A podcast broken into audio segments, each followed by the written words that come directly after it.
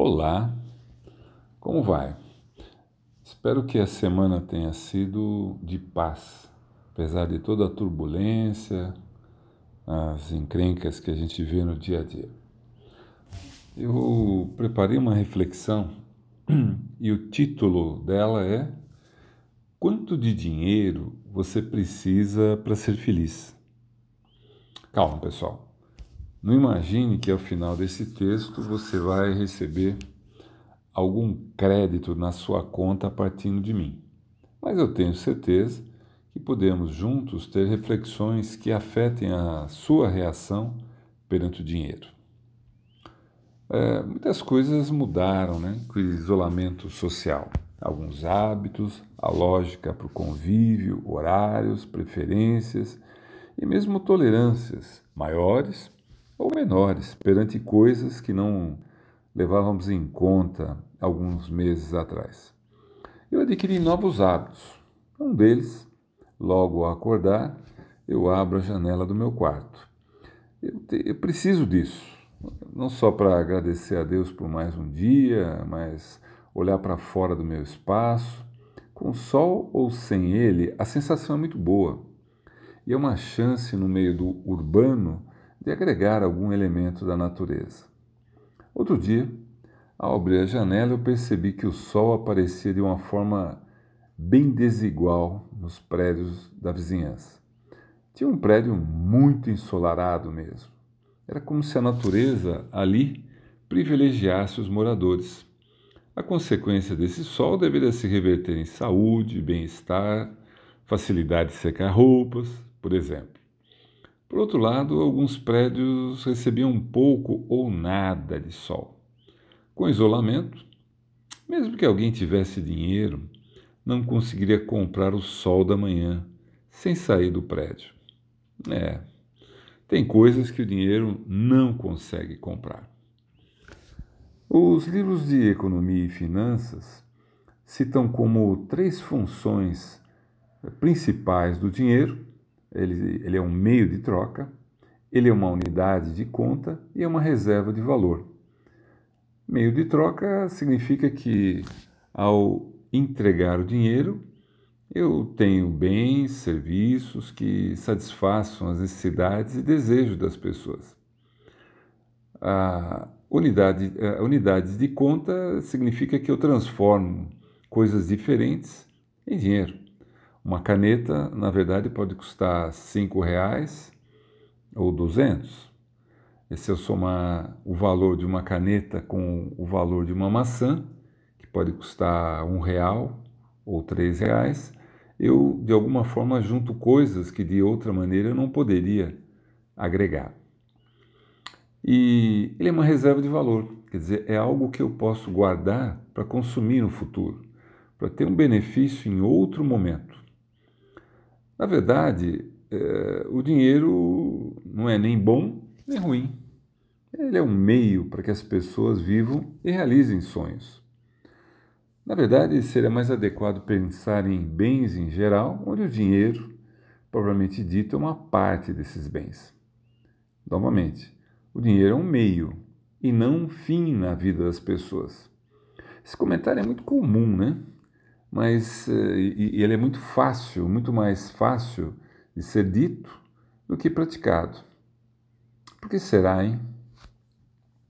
Bom, o problema está no colocar dinheiro é, como um fim em função de algumas coisas que podem acontecer. Dentro de um ambiente que nós vivemos, nós temos problemas variados, temos a, a desigualdade, sentimento de falta a quem recorrer nos momentos difíceis, incertezas normais da vida, vulnerabilidades. Mas a palavra incerteza é um forte componente de tudo isso. Esse, esse componente está ligado ao futuro, não ao passado, e algumas vezes ao presente. Sempre existe no mundo uma tensão em termos de emprego, renda, dinheiro, para satisfazer as necessidades. Mas nós estamos vivendo um momento diferente, onde o futuro é especialmente incerto. Acreditamos que a pandemia vai terminar, mas quando? Enquanto isso, o que acontece com a vida das pessoas?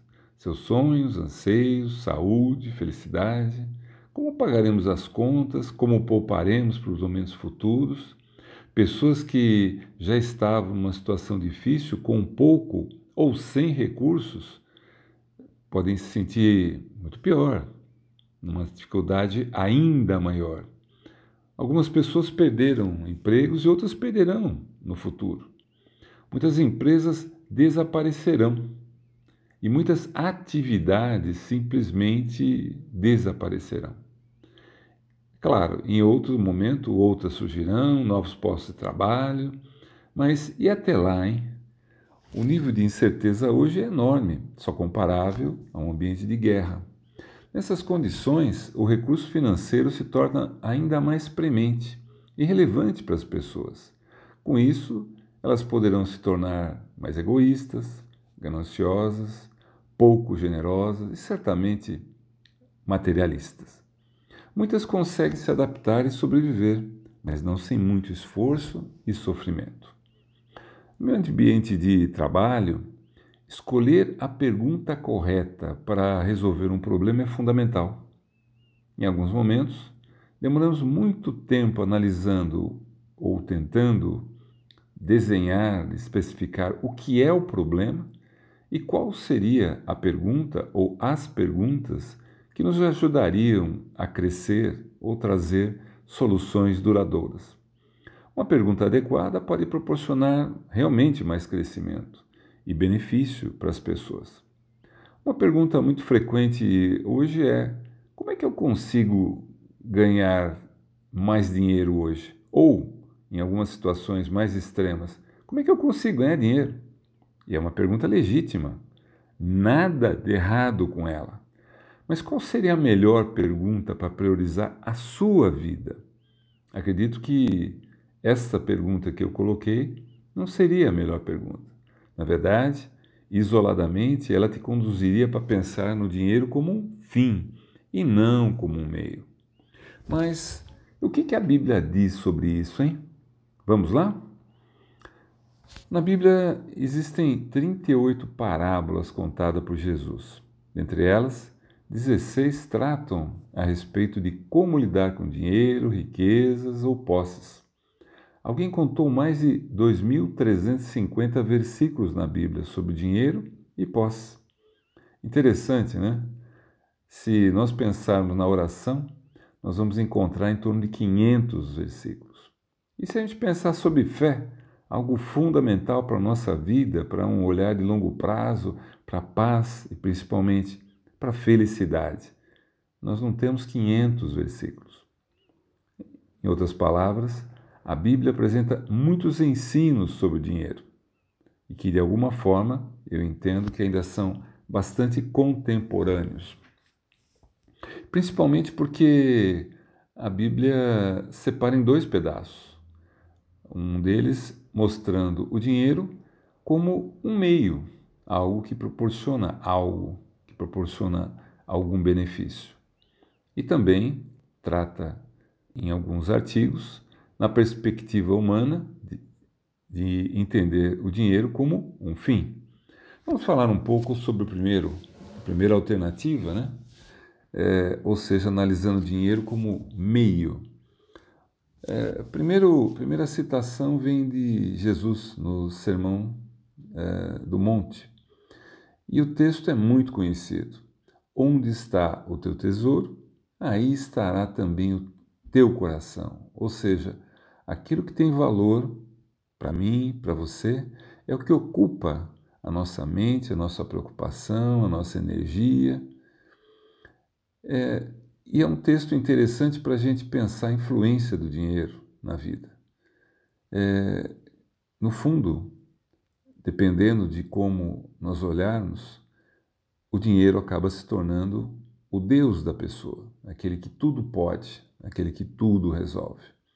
Na verdade, nesse momento, o importante é pensar que nós devemos glorificar a Deus pela prosperidade. Ela é algo positivo, é algo que é muito bom para a vida das pessoas. Na sequência, Jesus foi ungido duas vezes de forma excêntrica por mulheres e elogiou os dois atos. Um deles está em Mateus 6, 26, de 6 a 12, e Lucas 7, de 36 a 50. Ou seja, eles trouxeram, esses dois exemplos trouxeram algum benefício, alguma reverência, alguma situação de sentir bem sendo proporcionada por recursos. Um texto muito importante, na minha opinião, em relação ao uso do dinheiro é do bom samaritano. Ele usou o dinheiro que ele tinha com generosidade e serviu de exemplo para o reino de Deus. Ele não apenas cuidou do homem que foi assaltado em Jerusalém, mas ele acudiu e ele de alguma forma tratou, ele, ele teve uma preocupação não apenas instantânea. É isso que nós encontramos no relato de Lucas 10, de 30 a 37. Jesus também permitiu que mulheres com posses prestassem assistência com seus bens, ou seja, aceitar o benefício de alguém que tem recurso. E também, é, em várias situações, durante seu ministério, ele teve refeições com pessoas que tinham recursos financeiros. Ele soube lidar com isso dentro de uma lógica que não era tão simples naquela época. Isso está relatado em Lucas 5, 30. E Provérbios 30, de 8 a 9, o texto nos orienta para o seguinte: Afasta de mim a falsidade e a mentira, não me des nem a pobreza nem a riqueza dá-me o pão que me for necessário.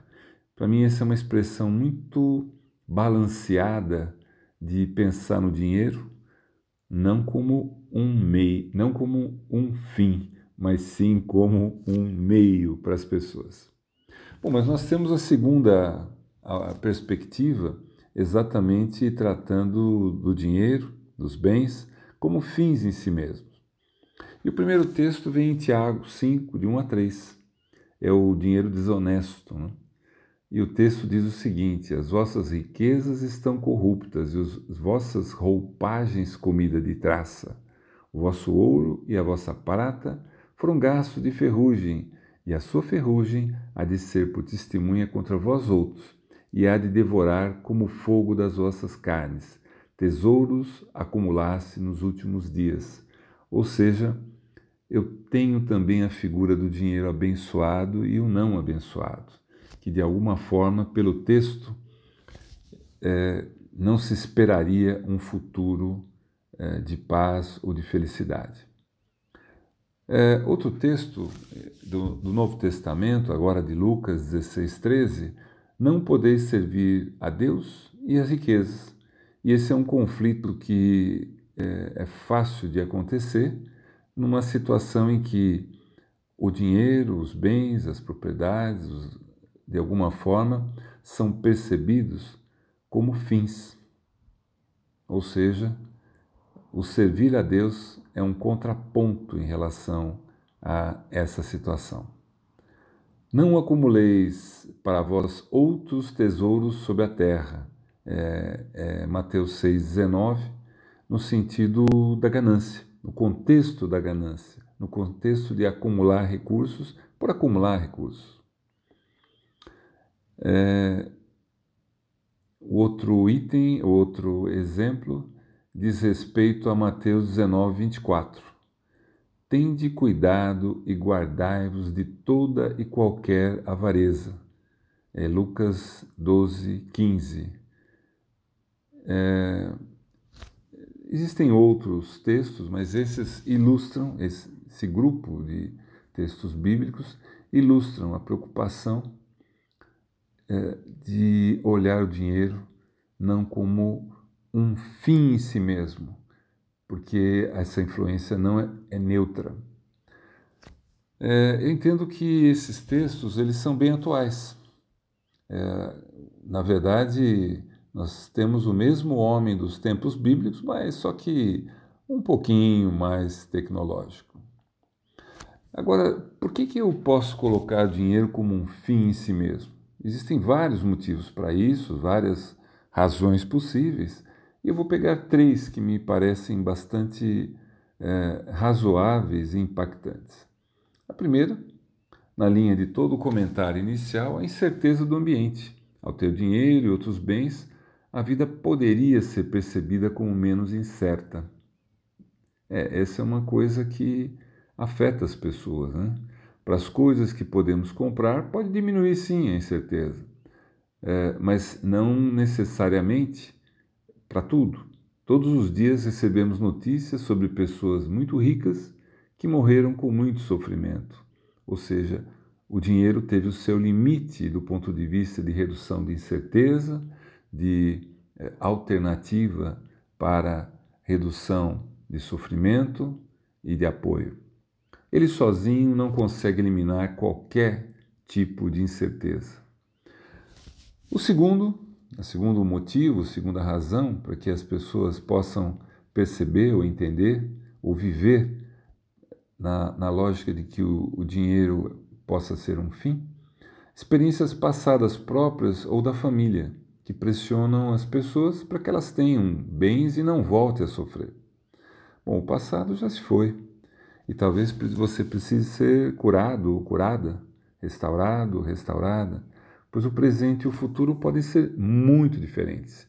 E aquilo que poderia ter sido resolvido em, em problemas passados, hoje pode ser relevante para os seus problemas atuais. E o terceiro, que é, para mim é o mais delicado, importante, impactante no longo prazo, e que é, realmente eu gostaria que a reflexão tivesse um pouco mais de espaço, é a falta de âncora em Deus, o que provoca a busca de alternativa que permita enfrentar os problemas da vida. É como se o dinheiro fosse uma alternativa para a ausência de Deus na vida das pessoas. É como se os bens pudessem substituir algo maior, sem que as pessoas precisassem ter algum tipo de compromisso. A pessoalidade, a subjetividade, a proximidade, o amor de Deus, contrapondo a materialidade, ou até a objetividade, ou a dureza, ou a materialidade do dinheiro. Lucas diz, em, nós encontramos em Lucas 16, 13, é, o seguinte texto: Ninguém pode servir a dois senhores, porque ou há de aborrecer um e amar o outro, ou se, se devotará a um e desprezará o outro. Não podeis servir a Deus e as riquezas.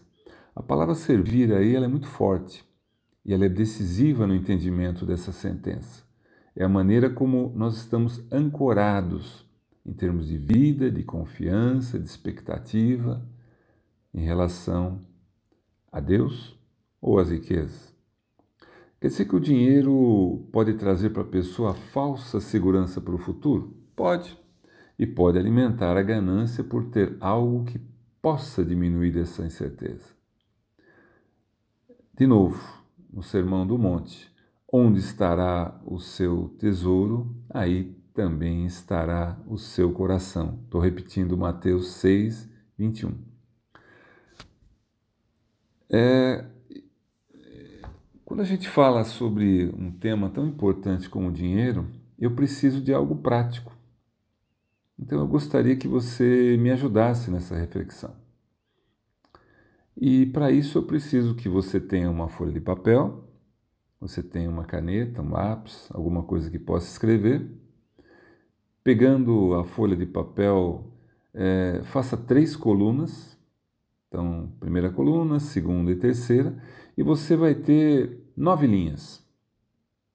É, na verdade, eu quero colocar uma sequência de é, atributos que proporcionariam a você uma avaliação em relação a ângulos importantes da sua vida e a dependência do dinheiro.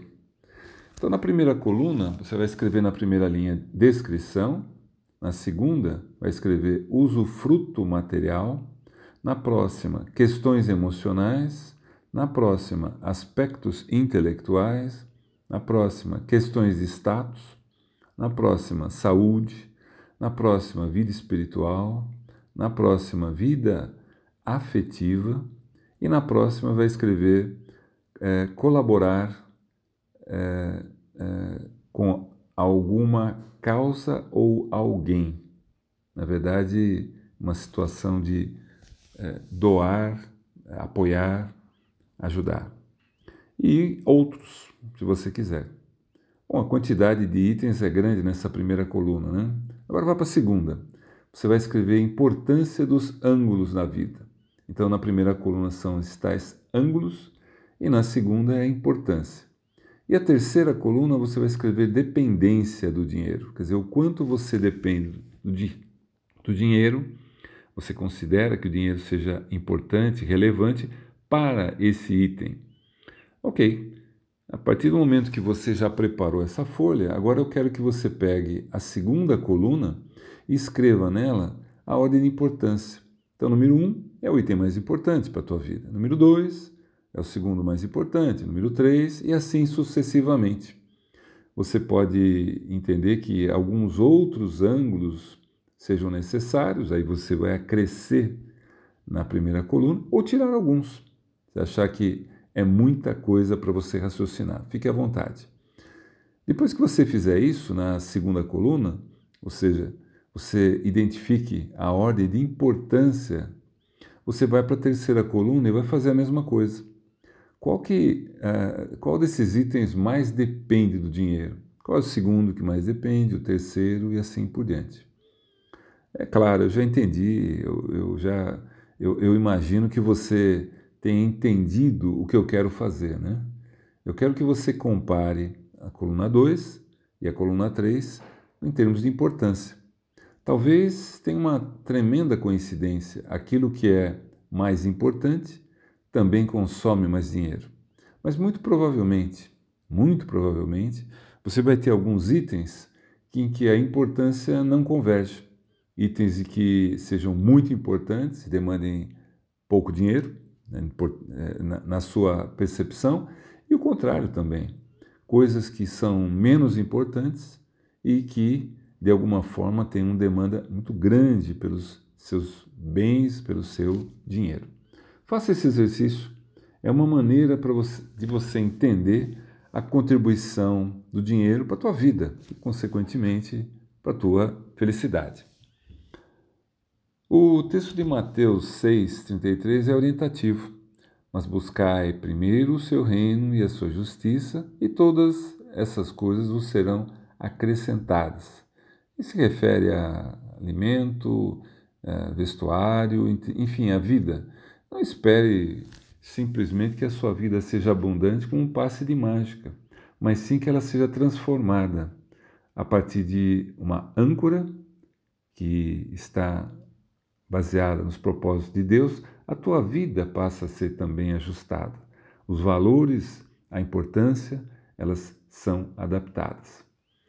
O versículo 34 de, de, de Mateus 6 diz: Não vos inquieteis com o dia de amanhã. Não significa que o amanhã não traga problemas, mas que a confiança em Deus vai te trazer paz para enfrentar qualquer coisa. Essa é uma mensagem fundamental. Bom, e o que você vai fazer com isso, hein?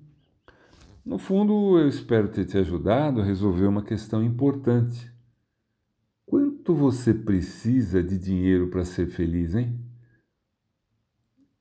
Bom, é, com ela você pode subordinar uma outra pergunta. Como é que eu faço para ganhar mais dinheiro? Ou como é que eu faço para ganhar dinheiro? Nesse contexto, o mais dinheiro tem limite e está subordinado ao que faz sentido para você em termos de felicidade. Pois é, o meu vizinho tem sol. Eu tenho um pouco, né? mas menos que ele. Futuro, quem sabe o sol seja mais generoso para mim com a mudança de estação. Mas eu tenho o que eu preciso para o dia de hoje. O suficiente para ser feliz. Muito obrigado pela atenção e que vocês tenham uma semana muito abençoada. Tchau!